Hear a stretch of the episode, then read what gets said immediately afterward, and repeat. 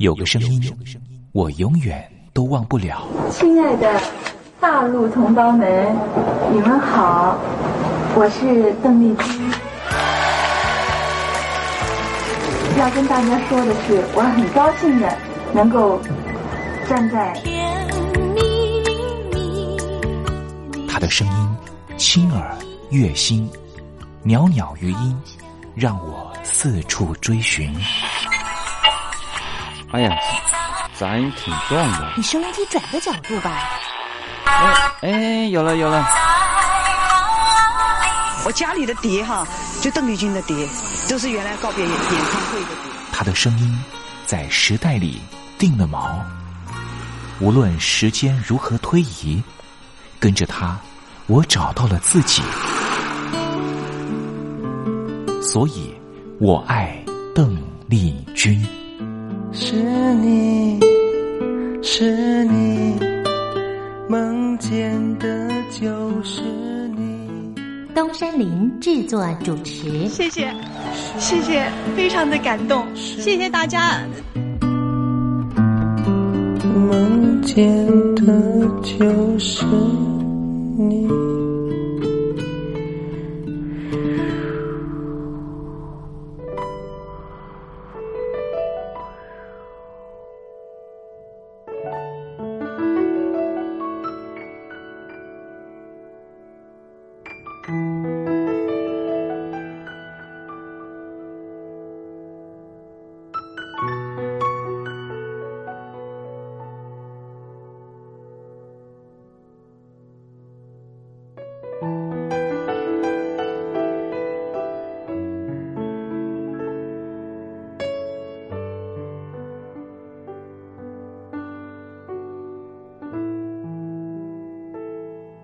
大陆听众朋友，你好，我是您的好朋友东山林，在台北问候您。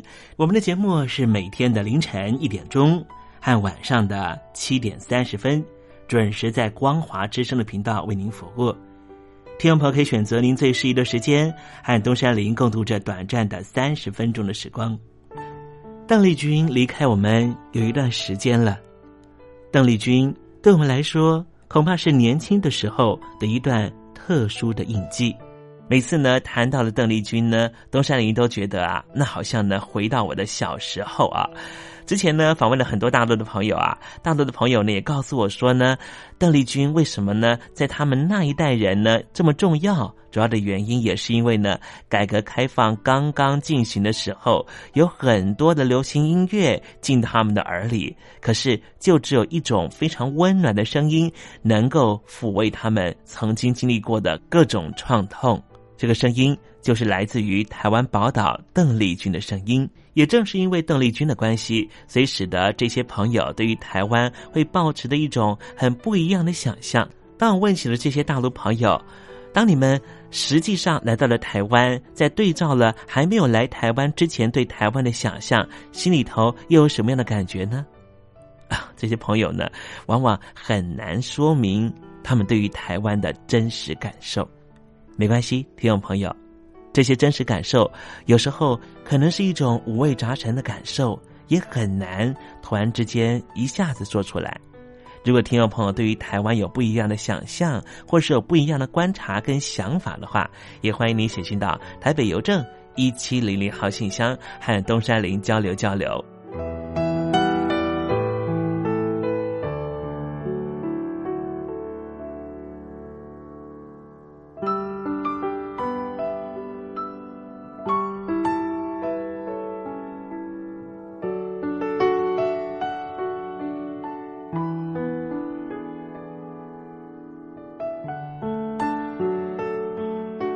么今天节目里面要为您进行的环节就是“君在台湾”。我们通过这个环节来了解什么样的土地和土壤跟空气，让邓丽君长成这样的模样，唱出这样美好的声音，感动我们的每一颗心。待会在“君在台湾”的环节，我们带领听众朋友认识台湾的风土民情。那节目的一开始，先送上一首邓丽君好听的歌曲吧。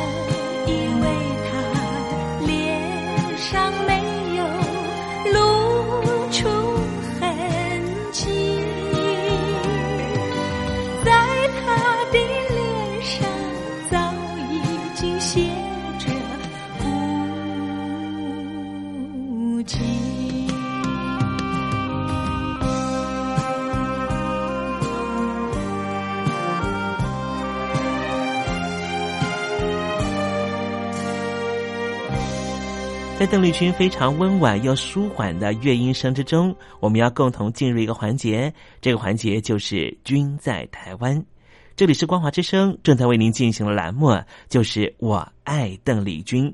我们的节目是每个礼拜一到每个礼拜天的凌晨一点钟和晚上的七点三十分，准时在光华之声的频道为您服务。现在进入“均在台湾”的环节，让听众朋友一同来感受一下台湾的土地、土壤、空气。到底是什么样的氛围，让这样的女子借由她的声音翩翩飞起，温暖了两岸四地同胞的心房？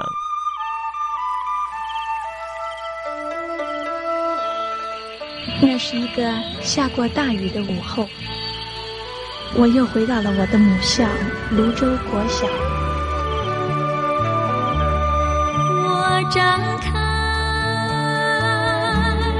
一双翅膀，什么样的地方滋养了这样的女子？这女子生长的土壤里蕴含着什么样的养分？我父亲的那一代就是从大陆，呃，逃难到台湾来的。我们是第二代啊，总是好像总是有一种感觉，希望有那么君在台湾，带您认识邓丽君的台湾。在梦里，我又回到了我难忘的故乡，那弯弯的小河，阵阵的花香。君在台湾，我们一同回到有邓丽君陪伴的时光。美丽的村庄，美丽的风光，你常出现我的梦想。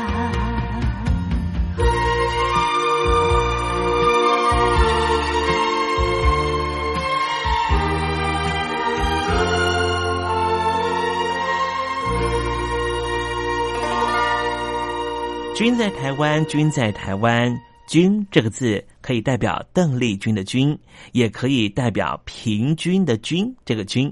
就代表着这个单元将会告诉听众朋友有什么样的东西存在在台湾这个宝岛里面。今天东山林特别邀请到我的好朋友、资深的媒体工作者杰西来到节目里。杰西曾经在台湾的三百一十九个乡镇蹲点采访过，认识了无数的乡间的男女老幼。今天我们在节目里面，希望透过他在媒体圈工作二十七年的经验，告诉我们美丽的宝岛福尔摩沙到底是什么样的土壤，孕育出这样美好的人物。今天他要给我们介绍哪一位暖心人物呢？就把时间交给他吧。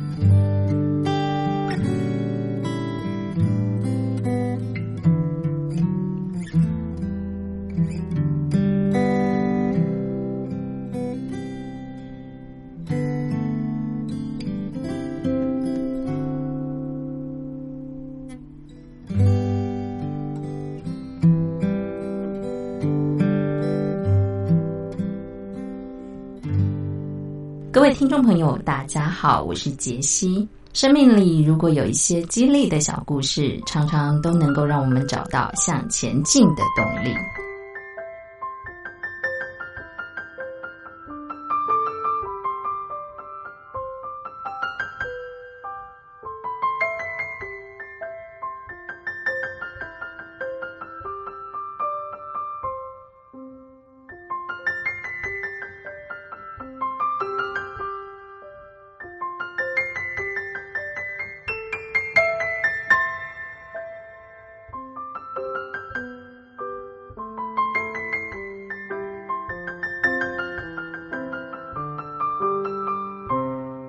是六岁的老人陈正仁独自拉拔一对孙子女。他年轻的时候因为没有升学，所以他格外的注重孙子的教育。今年就读南一中的孙子申请大学，他就陪同孙子一起来制作备审的资料，北上面试，申请六所学校，其中有四间上榜。陈正仁年轻的时候担任缝纫的学徒，学习一身好手艺。因为儿子与媳妇的关系不好，他就把孙子还有孙女都接到关庙的老家来照顾，自己制作钓具带来养家，收入有限。三餐常常以大锅菜来打发。但是他宁可自己没有吃饱，也不愿意让爱孙来饿肚子。他说：“家境不好，但是绝对不要断送孙子的未来。”陈正仁全力的支持他的孙子还有孙女升学，所以高三的孙子、国二的孙女都非常的了解爷爷的苦心，成绩一直都名列前茅。每一张奖状，陈正仁都细心的护备，还有归档。他的孙子留校晚自习，因为赶不上校车，他就从关庙骑老爷摩托车到南一中来接他，来回就要一个多小时。孙子今年考大学，陈正仁将复杂的申请流程记得滚瓜烂熟，陪他跑完所有的流程。在自传当中，孙子就感动的写下：“爷爷是我最大的精神支柱。”他说：“这辈子受到许多人的帮忙。”他提醒乖孙子：“当有一天出人头地的时候，一定要记得回馈社会。”陈正人这样以七十六岁的高龄照顾儿女生活，关心他们的学业。这位模范的爷爷的精神，真的是非常令人敬佩。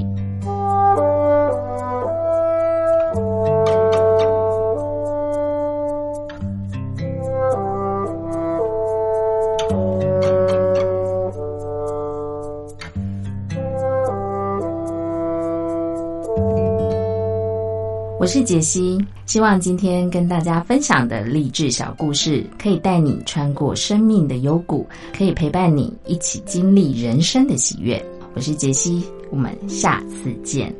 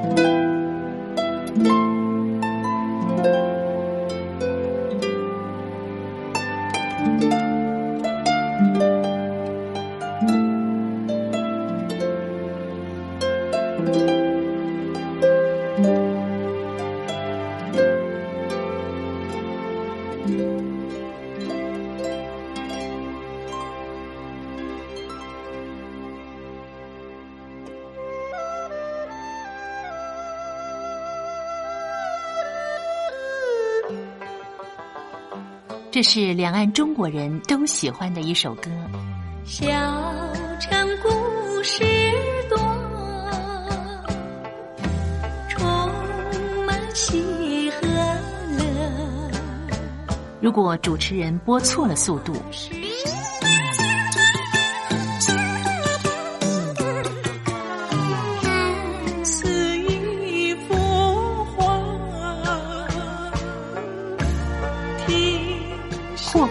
或慢的走调歌曲，都不是听众喜欢的。人生境界真善美，真意包括。两岸和谐关系也得循序渐进，快慢相宜。小城故事真不错，亲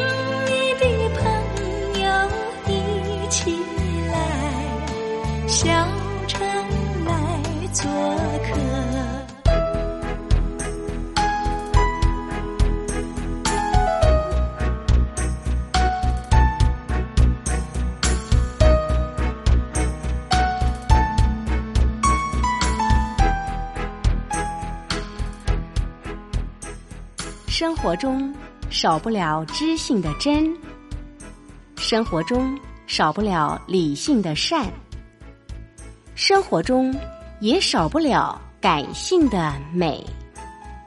光华之声，永远陪伴您，生活在真善美的世界。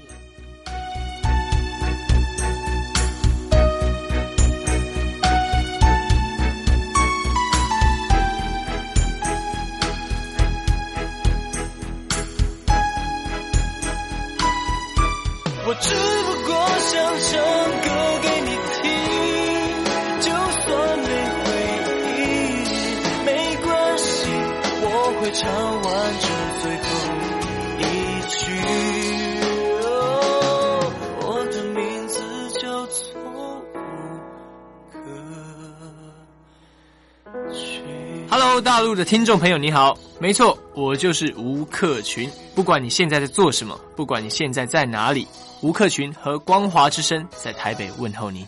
我只不过想唱歌给你听，用尽我全力，一首歌。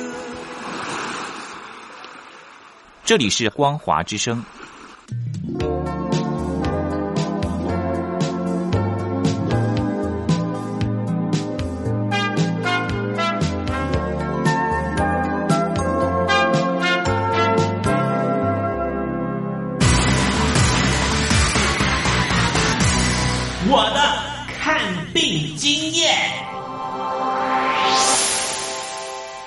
海外侨民最爱回台湾看病，在美国做一颗牙齿的根管治疗要六万新台币，回台湾做只要五千，如果有健保只收两百元。常言道，牙痛不是病，痛起来要人命。大陆网红王老 Q 有回牙痛想看牙，没想到王老 Q 住在浙江第二大城宁波，看个牙也得等上一整天。我是王老 Q，那么礼拜天呢，我有空，终于去了医院啊，把我的这个牙齿啊给补上了。我发现一个问题，就是我家这边啊，乃至市中心的一些医院啊，这个医疗资源还是非常紧缺的。我礼拜六就去挂号了，然后突然发现，哎，这个号挂不上。因为有个医生请产假了啊，所以导致人手更少了。礼拜六的话就没有人上班啊，只能礼拜天去。那礼拜天就礼拜天吧，行吧。还好我聪明啊，礼拜天啊预约了个号，早点把这个病看好了。医生上班了，我就噗噗噗过去了。好呀嘛，那家伙一看，这里面那个医生就就一个在工作啊，然后休息区的椅子啊，全部啪啦啪啦坐满了患者啊。哎，我寻思市中心那个医院啊预约，于是我就去查了资料啊。根据数据统计啊，二零一八年。中国每千人口医生数是二点五九个，但是德国、澳大利亚那些发达国家，他们有四个。然后在农村里面会更少，仅为城市的百分之四十五。哎呦哎呦哎呦！宁波的人均 GDP 排名占全中国的第十三名。看病这么难，看看首善之都北京怎么样？啊，这简直他妈人山人海，这病人这么多啊，太吓人了，人山人海。那电梯都排班上不来，哎呀，我的天！哎呀，我的天！我的天哪！这医院这简直不像话！你看看等候就诊的人啊，庙会也没这么热闹啊，集会呀，什么游行也没这么多人。同志们、朋友们，千万别得病啊！得了病要了命啊！看。河南有个孝顺的孙女带着爷爷上医院，明明只是被蚊子咬一下，医生还是硬开了三种药。医生给开的药三种，这俩是每个两盒，这一个软膏是一个。医生的诊断结果是眼睛水肿，是因为过敏，但是我爷爷又没有什么过敏的症状。如果是过敏的话，他不可能只在左眼的下面起一个包吧。哎呀，蚊子咬了一口，花了七十块钱。为什么乱开药？北京大学李林教授直指核心的说：“医院要创收，老百姓没病，开点药，小病当大病看，这一切都是为了钱。医院是要创收的，政府给特定的人群买单，所以大家都去啊，快大干快上的骗骗政府这笔钱。你一切医疗费用是医生决定的，现在医生要创收，小病给你大治，所以就整出很多检查呀，很多吃药都是浪费掉了。”如果医生你国家给他一个体面的收入，他没必要折腾你干嘛呀？你没必要你到医院去折腾干嘛呀？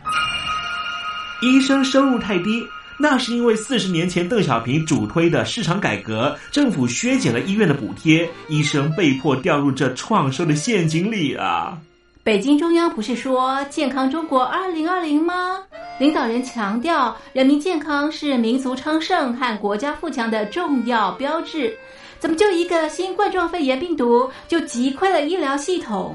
自由记者陈秋实从武汉带来的第一手报道。大家好，我是陈秋实。如果你到医院，你明知道你就算到了医院，你也住不了院，你也做不了检测，那你还去医院干嘛？中国以前老说我们不要关心蛋糕分的均不均匀，我们先把蛋糕做大再讨论怎么分蛋糕的问题。现在就是他妈蛋糕不够大，不够分呢。如果你是医生，有有一万几万人病人找你要做检测、要做鉴定，你手上只有一百个、几百个检测盒，你怎么分？所以就这东西不够用，很多病人就在家里面，就是跑了五五六家医院，没法有检测盒，你就排吧，你排到这个检测盒，你才能确诊，你确诊了才能进医院，甚至我去的每家医院都说床位不够，都说没有床位。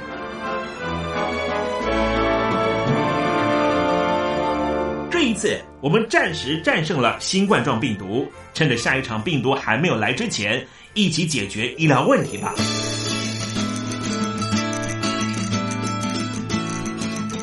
告诉我你的看病经验。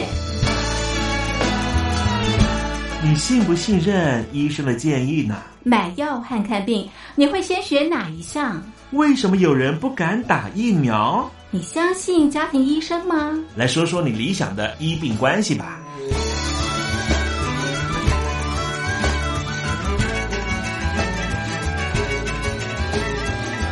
把你的想法写下来，寄到台北邮政一千七百号信箱，或是寄到 lily 三二九小老鼠 ms 四五点 highnet 点 net。我们会抽出十份可以让你穿越屏障、吸取新知的知识接收器，让你充分感受到学海无涯、万分自由的喜悦。告诉我你的看病经验。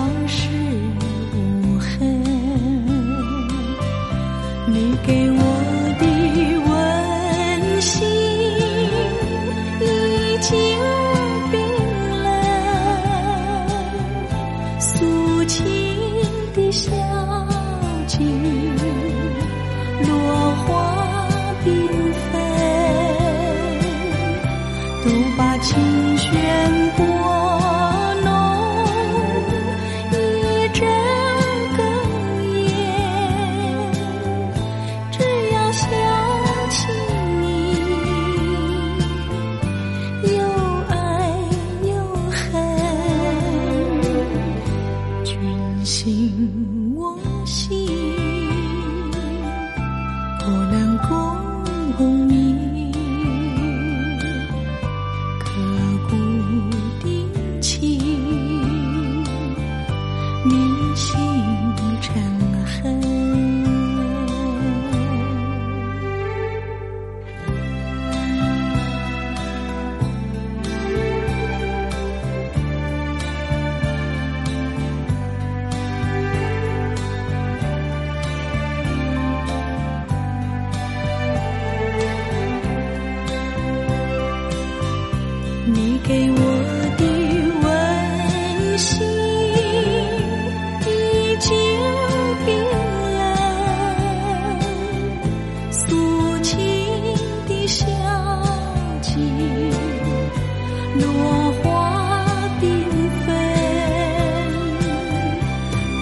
轻